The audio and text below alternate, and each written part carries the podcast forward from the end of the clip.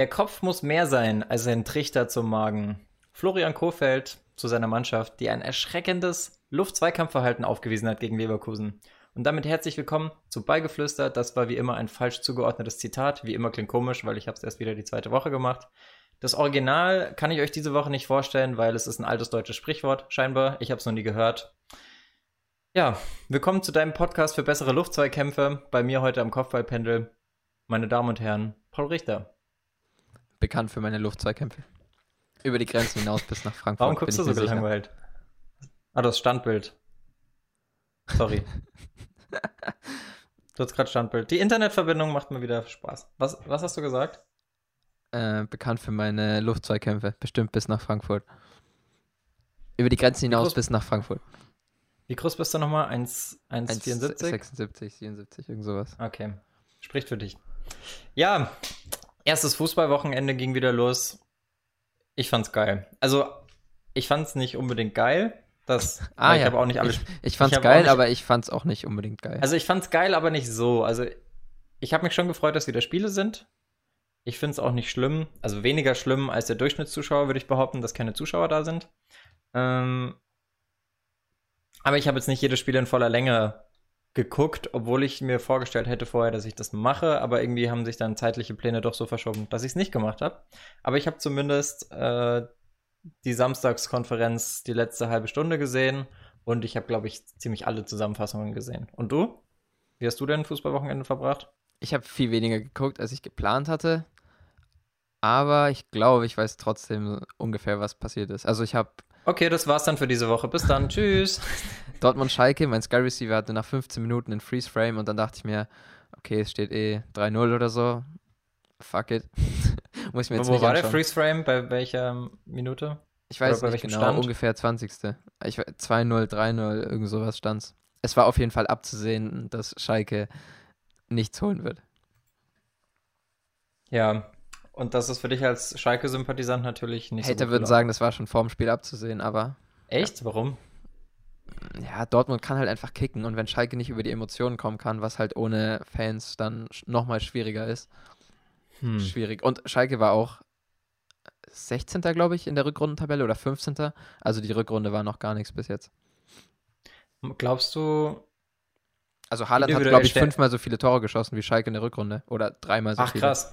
Irgendwie sowas, denke ich. Glaubst du, glaubst du, schlechtere Vereine profitieren mehr von Fans als individuell starke Vereine? Also glaubst du, Dortmund und Bayern können eher mal ein gutes Spiel aus den Ärmeln schütteln, als jetzt, äh, keine Ahnung, Union Berlin? Zu 100 Prozent. Also an sich hätte ich Warum gedacht, gewinnt Bremen dann nicht? Es gibt Grenzen.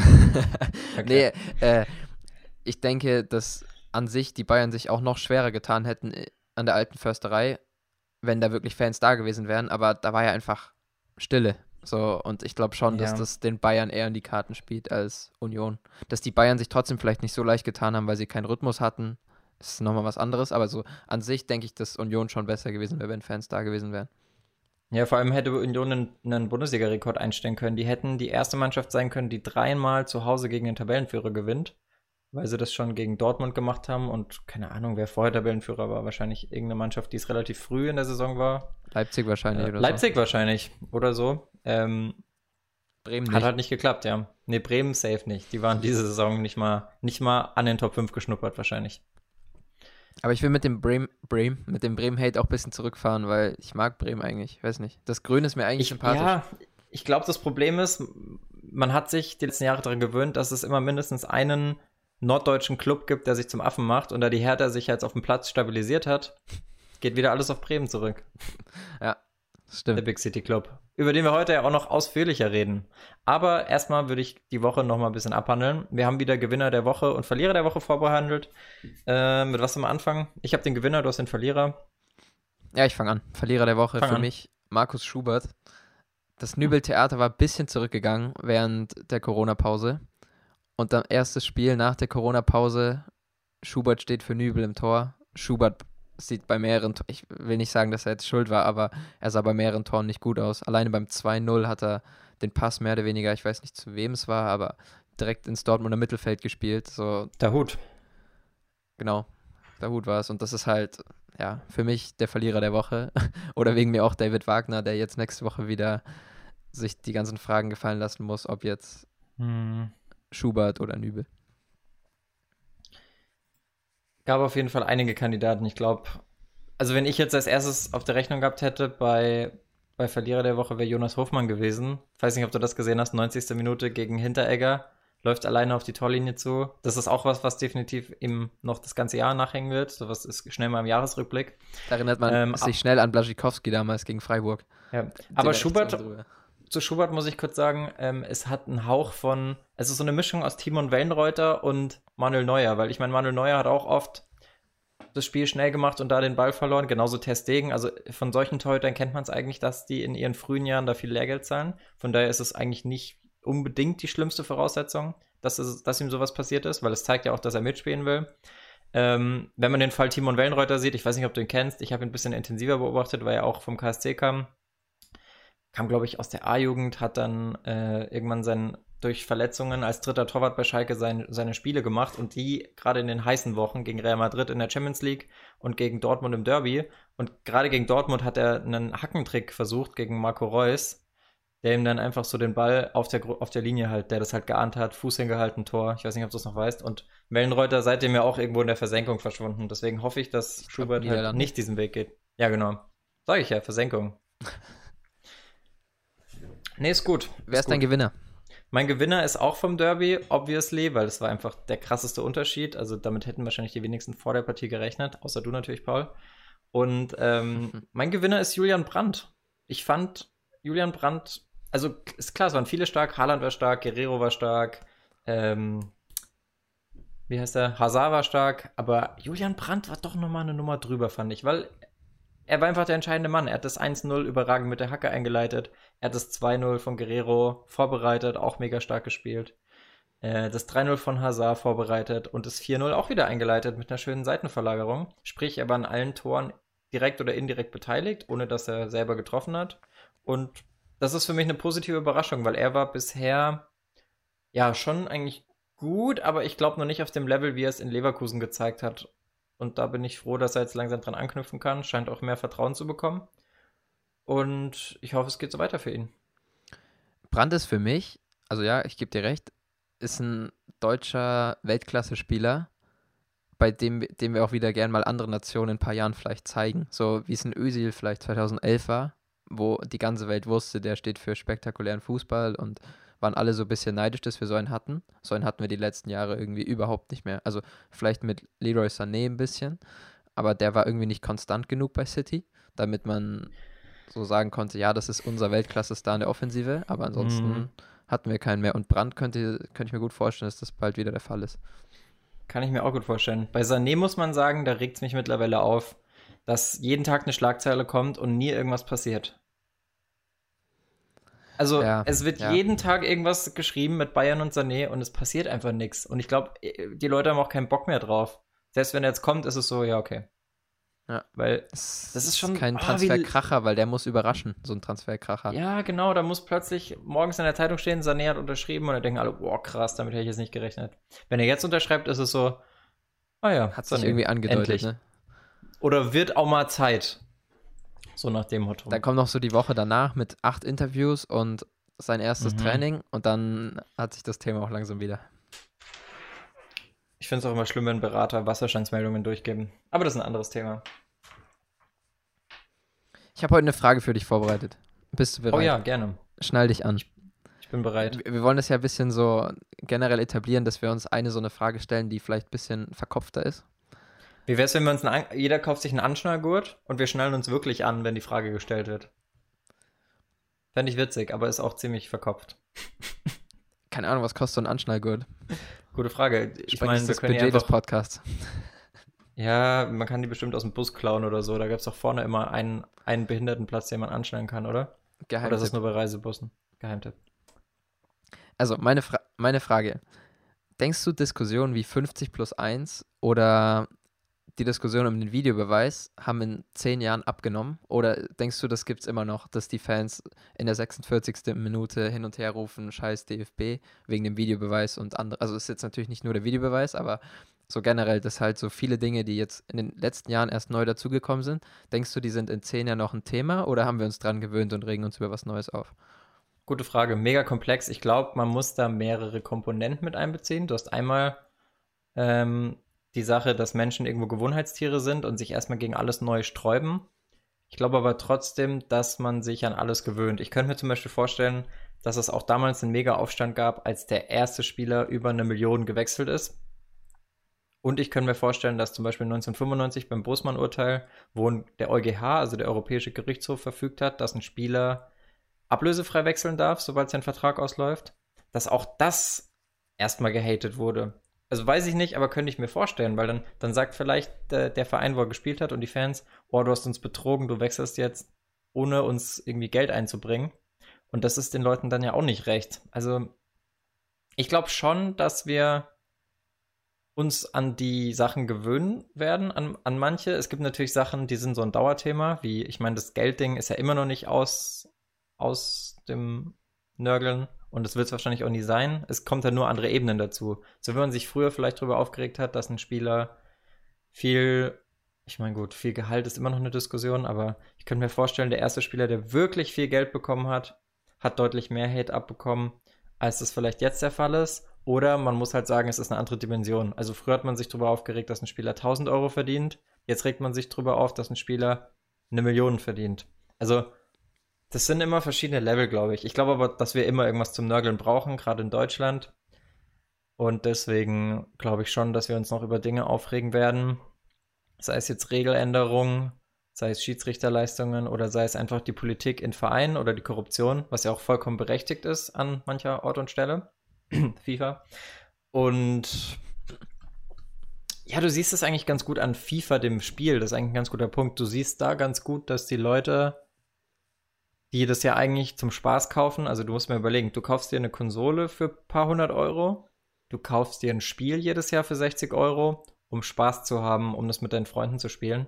Und selbst die junge Generation schafft es ja, daraus, zumindest online, was so ekliges zu machen. Also wenn du, wenn du nur auf Twitter oder nur auf Instagram liest unter EA-Kommentaren oder so, also unter Beiträgen von denen, was da los ist mit den Servern, die bestimmt scheiße sind, keine Frage.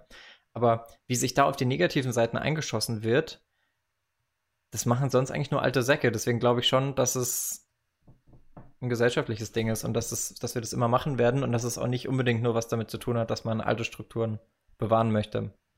Weil die Jungen sind ja eigentlich die Ersten, die nicht, eine also die die neuen Strukturen ja feiern müssten, weil es ja quasi was Neues ist und die ja eh gerade alle in ihrer Sturm- und Drangphase sind und neue Sachen ausprobieren und Teampapo. Uns wahrscheinlich auch einfacher haben, sich an neue Techniken zu gewöhnen als jetzt alte Leute. Also ich denke auf jeden Fall, die Gate-Komponente, das wird nie aufhören. Das wird wirklich immer ein Thema sein. Also, äh, wie du es ja schon gesagt hast. Aber es ist ein hast, deutsches Thema. Naja, nicht, nicht nur. Also, aber in den USA ist es schon eher. Ja, aber in den also USA können sie auch nicht kicken. Das ist kein da geht's aber nicht um Vergleich es, Fußball. Ich, nicht nur auf Fußball bezogen, aber ich glaube schon in den USA, wenn du jetzt Muhammad Ali heißt oder so, oder ein anderer Boxer, der viel Geld verdient, Floyd Mayweather, dass dir eher mal auf die Schulter geklopft wird nach dem Motto, oh, du hast, du verdienst viel, du hast dir das verdient. In Deutschland ist mehr Neidkultur. Mm, ja, aber das ist, also das ist da kriegen wir es nur in Deutschland mit, aber ich glaube, man kann es nicht nur daran festmachen, dass das nur in Deutschland vorkommt. Also auch die Engländer ziehen jemanden in den Dreck, wenn jemand nach China geht. So ist das jetzt nicht. Ja. Das ist ein europäisches Fußballding wegen mir noch, aber das würde ich jetzt nicht nur auf Deutschland schieben. Und ich denke auch, dass die Komponente wird nie gehen so. Ich meine, es gibt einfach keine richtige Meinung dazu. Und du kannst dich irgendwie, du wirst jemanden, der kein Fan von Kommerz ist, nicht überzeugen können davon, dass Kommerz was Gutes ist. Anders ist es, finde ich, beim Videobeweis, wenn man vielleicht, keine Ahnung, gibt dem Ganzen noch drei Jahre und dann sieht man vielleicht endgültig, dass der Videobeweis noch weniger Fehler macht und dass es dann wirklich ein gutes Hilfsmittel ist, wegen ganz krass, zumindest um krasse Fehlentscheidungen zu vermeiden, dann denke ich schon, dass man vielleicht zur Saison 30, 31 nicht mehr über den Videobeweis spricht. Auch weil wahrscheinlich dann eine neue Innovation dazukommen wird. Keine Ahnung. Der Schiedsrichter ist Roboter oder so. Saison 30, 31 mit dem mechanischen Schiedsrichter. Ja, ja ich glaube, das Problem ist halt auch gerade in so Anfangsphasen wie jetzt der Einführung von einem Video Assistant, dass es halt immer noch eine hohe Fehlertoleranz geben muss, weil es ist halt noch eine Lernphase für alle. Es ist halt neu und es ist halt klar, dass die neuen Sachen erstmal nicht so gut funktionieren wie alte, die halt eingespielt sind. Und ich glaube, da muss man gerade bei so komplexen Sachen wie einem Fußballspiel schon auch erstmal den, den Schritt gehen und sagen, ähm, wir gestehen die Fehler ein, weil wir sehen, dass es langfristig ein Vorteil ist. Ist aber nicht einfach. Ich glaube halt, das gesellschaftliche Ding ist halt, gerade im Fußball, ich meine, ich glaube, es gibt wenige Sportarten, wo der Aufschrei nach neuen Technologien so groß ist. Und das liegt, glaube ich, daran, dass im Fußball der.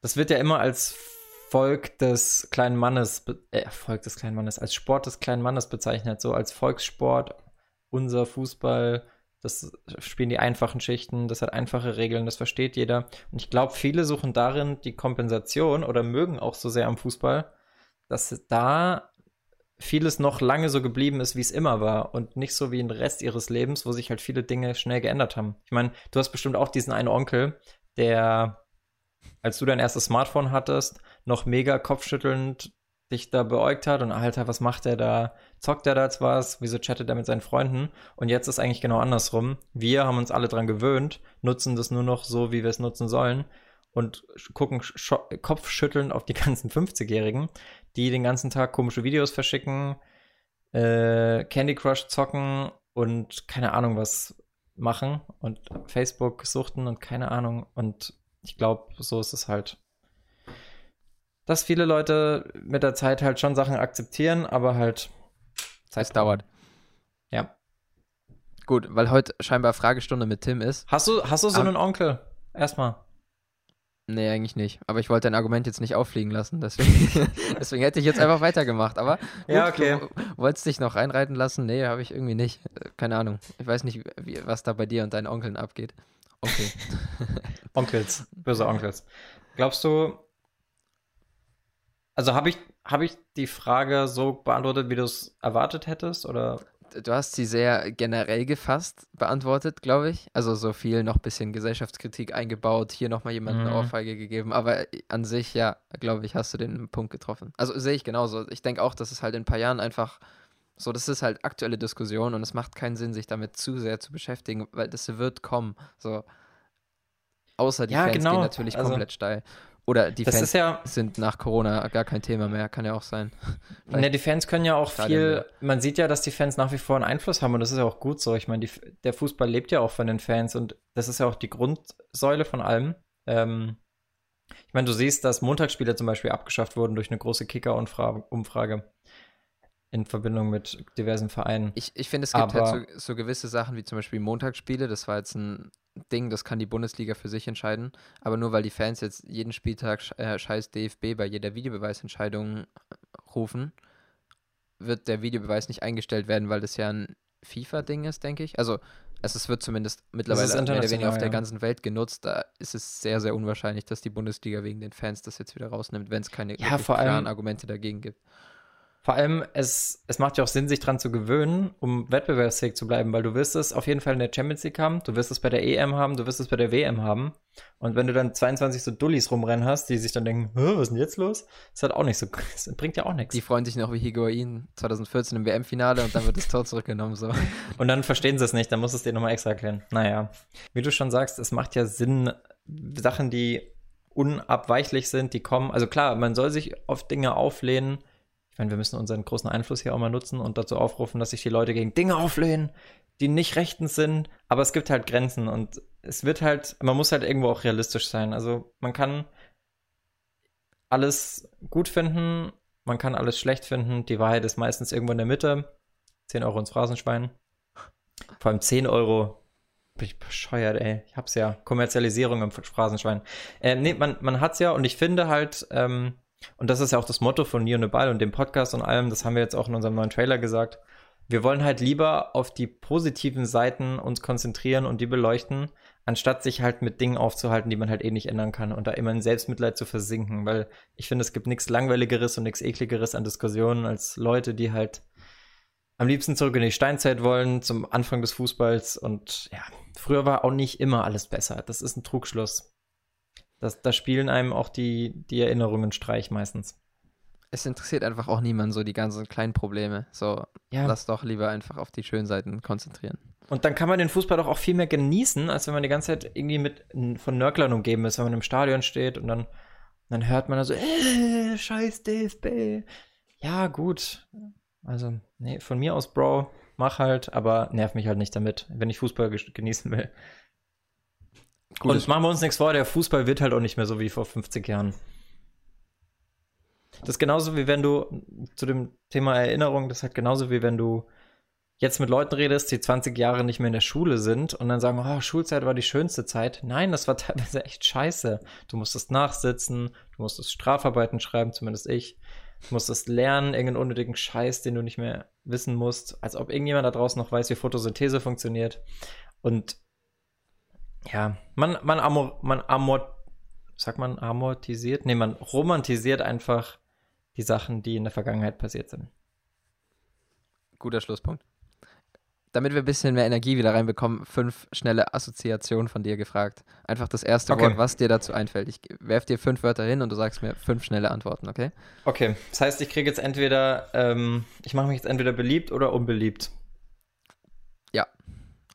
Ja, okay. Genau. Fangen wir an. Torjubel. Higuain. Einfach weil wir gerade drüber geredet haben. Die Bender-Zwillinge. Spielverständnis. Oh, okay. Mesut Özil. Übersicht. Champions League Finale. The Champions. Hat aber eigentlich nichts mit dem Finale zu tun, weil das hast du ja in jeder Runde. Das stimmt, ja. Ich kann nichts für mein Gehirn. Dauerkarte. Wucher. Echt? Findest du? Nee, also mein erster ah, okay. Gedanke war eigentlich, mein erster Gedanke war eigentlich 120 Euro. Ich weiß nicht warum, weil Dauerkarten kosten irgendwie immer 115 ja, oder 120 so. Euro. Was eigentlich nicht viel ist auf eine Saison gerechnet, aber. Okay, aber sie kosten, glaube ich, auch nicht nur so 120. So mittlerweile sind die schon. Ja, es ist schon so Level. 200. Man merkt, wir aber haben beide länger keine mehr. Ich sag Wucher, weil die Vereine, denen es nicht so gut geht, die auch nicht so attraktiv spielen, die nehmen meistens mehr Geld als die Vereine, die gut spielen. Also Bayern nimmt weniger Geld für eine Dauerkarte als jetzt zum Beispiel Paderborn. Glaube ich. Vielleicht ein schlechtes Beispiel. Aber es ist auf jeden Fall schwerer, auch bei Bayern eine zu bekommen. Deswegen, die, die, die leben halt nicht davon. Warum erkläre ich es überhaupt? Ich muss nur ein Wort sagen. Das stimmt. Ja, ich hätte nicht nachfragen dürfen. Gut, dann gebe ich jetzt in deinem Monolog heute, gebe ich jetzt endgültig Wann ist schon fünf? Ja, Torjubel, vier, oder? Zwillinge, Mesut Özil, Champions League Finale und Dauerkarte. Ah ja, okay. Mathe mit Tim. Immer, immer wieder, immer wieder eine Genugtuung. Ja, ich habe ein Thema vorbereitet. Ich war ja heute dran mit unserem kleinen Referat. Und zwar, ähm, ihr seht es höchstwahrscheinlich auch schon am Titel. Freitagabend ist das, das Berlin-Derby, Hertha gegen Union. Und da habe ich mich mal gefragt, warum hat Deutschland eigentlich keinen guten Hauptstadtclub? Wenn du es so hörst, Paul, was, was wäre jetzt so, bevor du die harten Fakten konfrontiert bekommst, was wäre deine, deine Theorie, warum Deutschland einen schlechten Haupt- oder keinen überragenden Hauptstadtclub hat? Gerade wenn man es jetzt mit mm. anderen Nationen vergleicht. Weil einfach in Deutschland München schon immer irgendwie einen großen Einfluss hatte und oder keine Ahnung, ich habe wirklich keine Erklärung. Ich denke halt, dass München so ein, eine So-Kraft immer hatte und dann auch der Pod. Wir hatten ja kurz, bevor wir den äh, Podcast angefangen haben, darüber gesprochen, dass äh, im Pod so viele Städte auf einem Haufen sind, die eigentlich den größeren äh, die mehr Einwohner haben als Berlin zum Beispiel.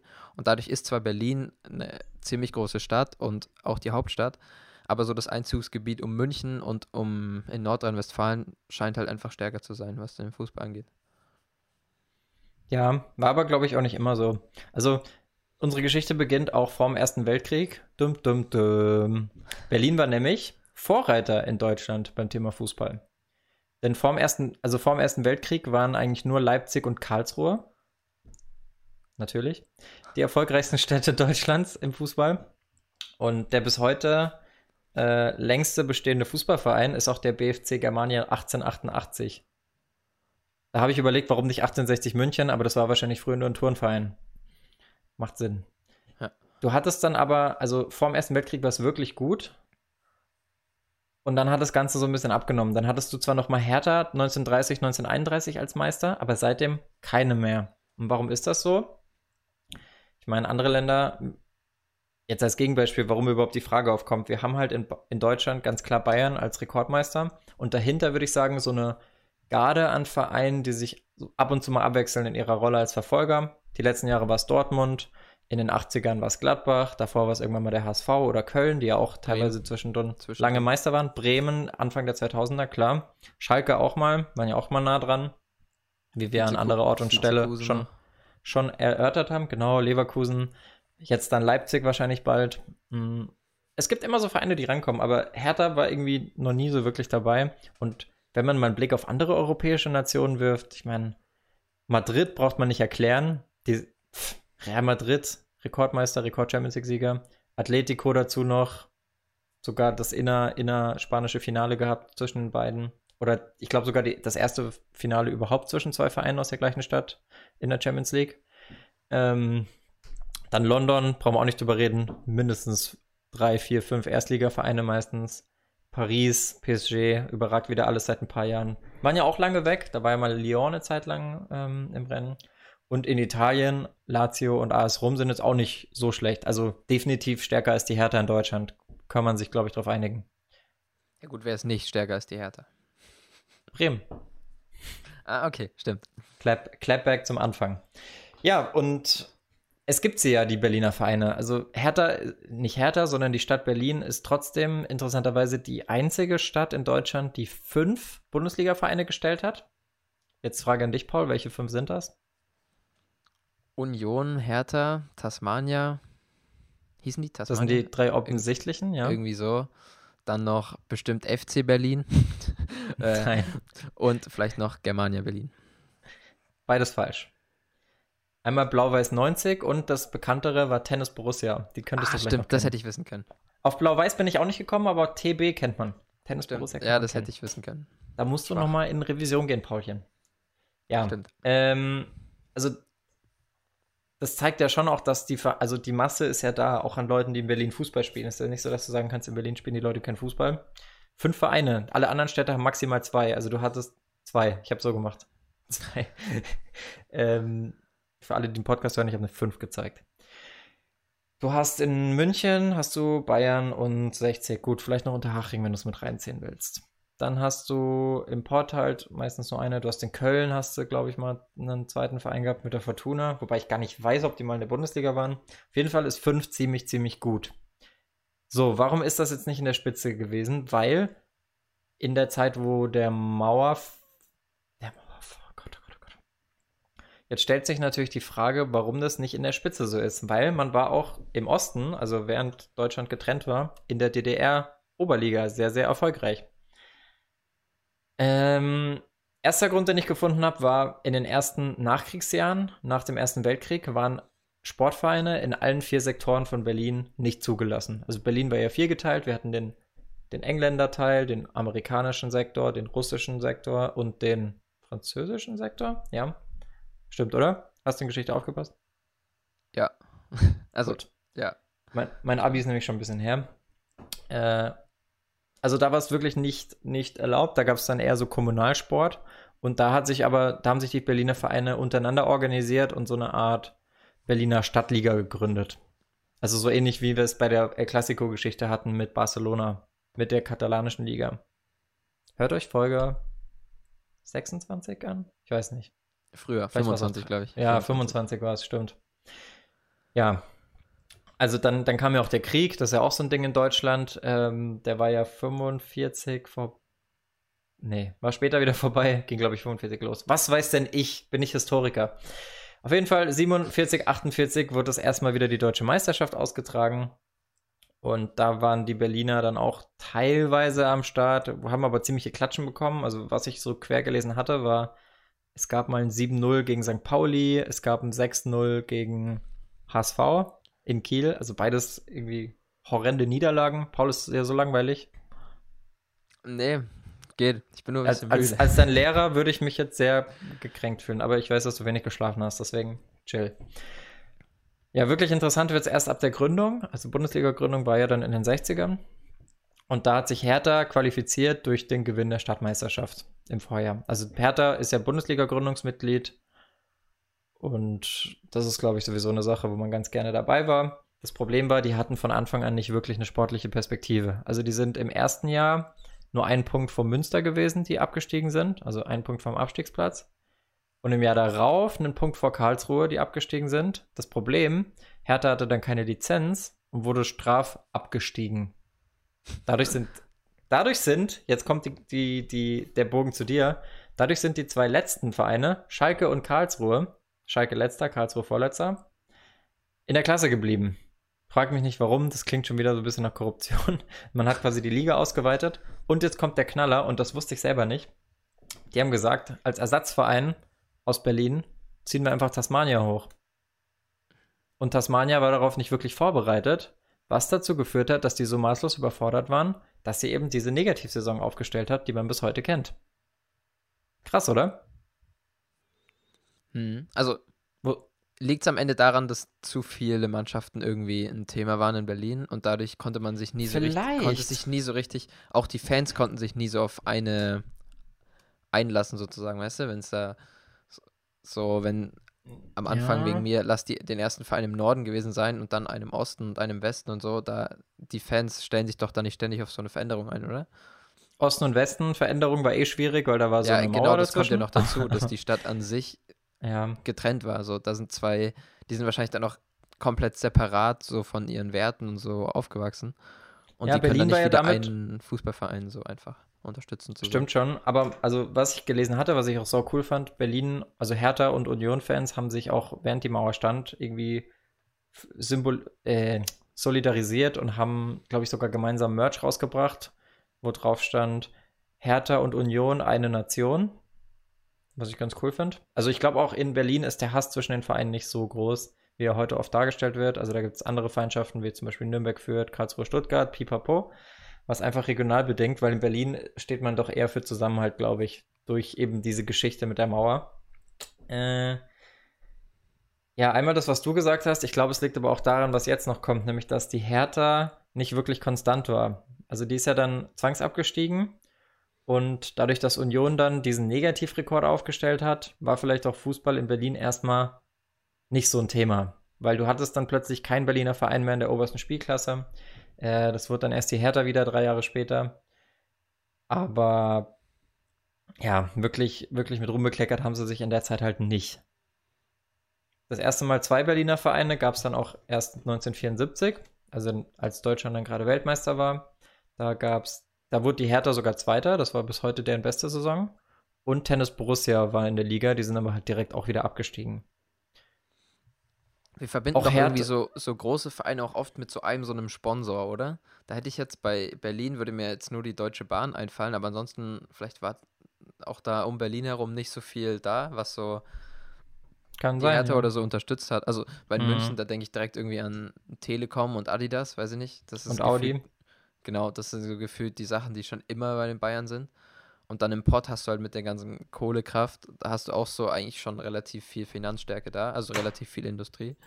Und in Berlin war es vielleicht einfach so keine Firma, die so direkt, oder wegen mir auch nicht nur ein Sponsor, aber auch so Leute, die sich dann über die, über den gleichen Job mit der ident- identifiziert haben. Ja, ich, ich google auch gerade mal, weil mich es gerade selber interessiert. Trikotwerbung bei der Hertha, wer da so am Start war. Ähm, Es war doch mal Teddy sogar, oder? ja, Teddy ist es aktuell noch. Das Ach ist ja so, das Peinliche. dann so rum, ja. Interessanterweise war Hertha, da hätte Hertha da eigentlich profitieren müssen, denn, also man kennt ja die Story von Braunschweig, dass die mit Jägermeister, die, glaube ich, das erste Mal ein Trikot hatten. Ja, genau. Das erste Mal ähm, Trikotsponsor hatten. Also Braunschweig hatte Jägermeister drauf. Und dann, als Braunschweig in der zweiten Liga wieder war, war es Hertha und der HSV. Die haben nämlich Werbung für Campari gemacht. Heute ist die Werbung für Getränke mit einem Alkoholgehalt von über 15% Volumen im Sport nicht mehr zulässig. Macht irgendwo Ja. Sinn. Aber vielleicht gibt es noch irgendwo einen Artikel, also das muss ich jetzt live on air suchen, der. Ja, ich meine jetzt auch nicht nur also, Trikotsponsoren, sondern einfach so. Also weil ja, die, ich weiß, dass du Finanzstärke einfach. Die, die Kohlekraftwerke sponsern jetzt auch nicht Schalke, so, weißt du? Einfach, Finanz, einfach Finanzstärke in der, ja. in der Region, weil da, damit stehen und fallen ja auch die Trikoteinnahmen. Weil ich meine, wenn du jetzt in einer Armut so geprägten ja. Region bist, dann gehst du ja auch nicht ins Stadion. Das stimmt schon, ja. Genau. Ähm, was, was halt ein Ding ist, was ich mich auch gewundert hat, weil das halt auch vor unserer Zeit war und ich das nicht so auf dem Schirm hatte. Die Bundesliga war in den 80er Jahren weitestgehend ohne Berliner Verein, weil die Hertha war irgendwie nur für eine Saison mal in den 80ern in der Bundesliga. Und dann kam halt noch Blau-Weiß 90 als vierter Verein dann insgesamt, aber die 80er sind komplett ohne, ohne Berliner Verein vonstatten gegangen. In den 90ern genauso. Also Hertha ist dann irgendwie im Jahr 1990 aufgestiegen. Da war ja dann die Wiedervereinigung. Aber 1991 direkt wieder abgestiegen. Und du hattest dann in der ersten Saison nach der Wiedervereinigung keinen Berliner Verein drin. Und das ging dann auch wieder die kompletten 90er so, bis 1997. Da kam die Hertha dann zurück. Fun Fact: in dem Jahr hat die Amateurmannschaft für Furore gesorgt. Die sind nämlich mit Zitat einer Bande von Mechanikern, Studenten und Schuljungen bis ins Finale des DFB-Pokals gekommen. Heftig, oder? Hat dann praktisch Hertha zwei Chancen auf den Titel gehabt? Mm, nicht wirklich, weil die, die Herrenmannschaft hat ja nicht wirklich stattgefunden. Aber die Amateure waren die erst, bis heute, glaube ich, auch die einzige Amateurmannschaft, die jemals im Finale vom DFB-Pokal war. Ah, okay. Ja, weil mittlerweile Amateurmannschaften ja auch gar nicht mehr teilnehmen, oder? Also, ja, doch nicht, schon. Seit, seit, wann das. Nein, ich. Ach so, du meinst solche Amateurmannschaften. Ich dachte. Ja, generell Amateure. Äh, mit Amateurmannschaft dachte ich, dass die zweite Mannschaft gemeint ist. Nee, nee, also nicht Reserve, sondern wirklich Amateure. Oder ich weiß nicht, ob es noch mal eine Mannschaft gab von einem Amateurclub, die im Finale waren, aber ich glaube es ehrlich gesagt nicht. Hm, okay. Äh, ja, auf jeden Fall hat sich Hertha seitdem dann etabliert. Ähm, ist dann halt noch zweimal abgestiegen in der Zeit, wo wir uns wahrscheinlich auch erinnern, nämlich 2009, 2010, 2011, 2012. Was ich auch nicht mehr auf dem Schirm hatte. Ich dachte, das wäre ein Abstieg gewesen, aber es waren scheinbar zwei. Auch mega krass. Und dann seit letzter Saison eben erstmal Union Berlin, die dann jetzt der fünfte im Bunde sind. Und aber genauso weit entfernt von der Spitze sind wie die Hertha aktuell. Ich meine, Hertha will ja Big City Club werden, aber so wirklich, so wirklich ist es nicht. Und für mich war jetzt der, das Fazit oder der Grund, wenn man sich so die Fakten anguckt, warum wir keinen überragenden Hauptstadtclub haben oder keinen guten Hauptstadtclub, äh, darin, dass es halt entscheidende Jahre gefehlt haben. Also wenn du halt die kompletten 80er und die kompletten 90er weg bist und halt auch vorher unregelmäßig, das ist halt alles Zeit, in der der FC Bayern seinen wahnsinnigen Vorsprung ausbauen konnte. Und München halt zur Fußballhauptstadt wurde. Ja. Es ist am Ende auch nur, man kann ja nicht mal sagen, dass die Berliner irgendwie nicht Sport interessiert sind oder so, weil im Basketball ja. und im Eishockey hast du ja große Vereine in Berlin. Ich weiß nicht, ob im Handball mhm. auch, bin ich nicht so informiert, aber mit mhm. Alba und den glaub, Eisbären heißen die, denke ich, die, ja. die Eishockeymannschaft, so, da hast du eigentlich gute Vereine da. Aber ja, beim Fußball wird es wahrscheinlich dann wirklich das sein, was du sagst, dass sie halt in den entscheidenden Jahren nicht oben waren.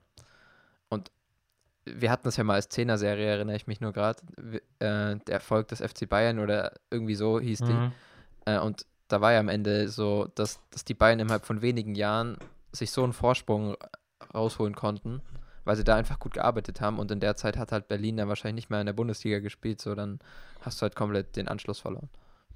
Ja, ich glaube, das Problem ist halt auch, du hast halt keine Ressourcen wie andere Hauptstädte. Ich meine, wir hatten auch bei der Folge mit Real Madrid und Barcelona, da gab es auch politische Unruhen. Aber es ist halt ein anderes Ausmaß, weil Deutschland, also Deutschland ist ja wirklich die einzige große Fußballnation, die keinen guten Hauptstadtclub hat. Ich weiß nicht, ob es sogar weltweit so ist, aber das liegt ja auch daran, dass wir völlig zu Recht unter den beiden Weltkriegen gelitten haben, weil wir sie ja auch verursacht haben. Äh, und Berlin natürlich dementsprechend hart gebeutelt war. Und man darf auch nicht vergessen, Hauptstadt von Westdeutschland war ja auch jahrelang Bonn und nicht Berlin. Also das ist ja auch was. Ja, das sind alles so die Sachen. Wir haben da einfach so nicht Faktoren. so die Konstanz drin, ne? Genau, einmal keine Konstanz, einmal glaube ich, dass ähm, Vereine wie jetzt Real Madrid besser durch so Krisen, politische Krisenzeiten gekommen sind, weil sie eher vom, von der Regierung unterstützt wurden. Ich meine, in Berlin gab es das ja nicht, da wurde der Fußball dann sogar verboten nach dem Ersten Weltkrieg von den, von den Alliierten. Und das alles in Kombination damit, dass der, dass der FC Bayern und andere Vereine sich so krass etabliert haben, ist halt ein Grund dafür, dass man nicht mehr so stark ist wie Anfang des 19. Jahrhunderts. Weil die waren ja wirklich Vorreiter. Es ist ja klar, es ist ja heute noch so, dass Berlin modetechnisch und so ein Vorreiter ist, weil sie ja auch on Vogue sind. Sind ja die ja. größte Stadt. Das war so mein Ausflug dazu. Was Danke fürs du? Zuhören. Mein Name ist Tim. Bitte bewerten Sie mich auf Google. Was denkst du? Liken Sie dieses Video. ja. Wie denkst du, geht das Spiel morgen aus?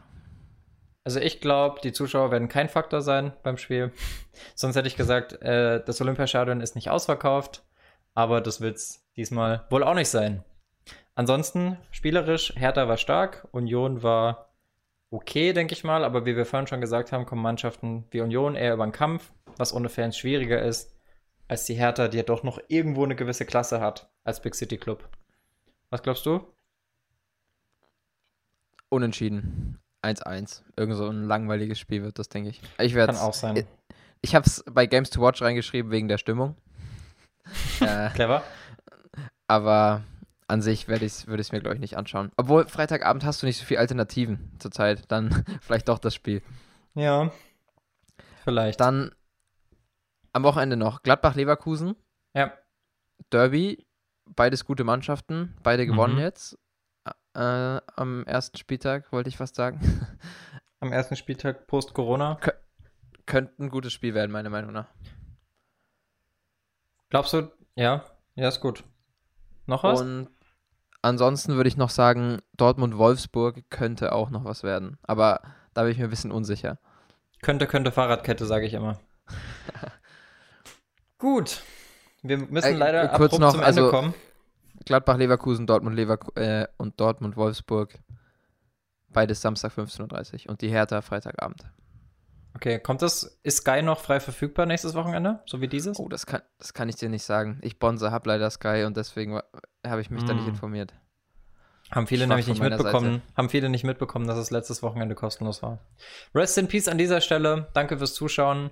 Ähm, bleibt am Ball aber drin. Und dann würde ich sagen, sehen wir uns nächste Woche wieder. Schöne Woche euch. Lasst gerne Bewertung da. Wir sehen uns nächste Woche. Tschüssi, bleibt am Ball. Ach, habe ich schon gesagt. Ah.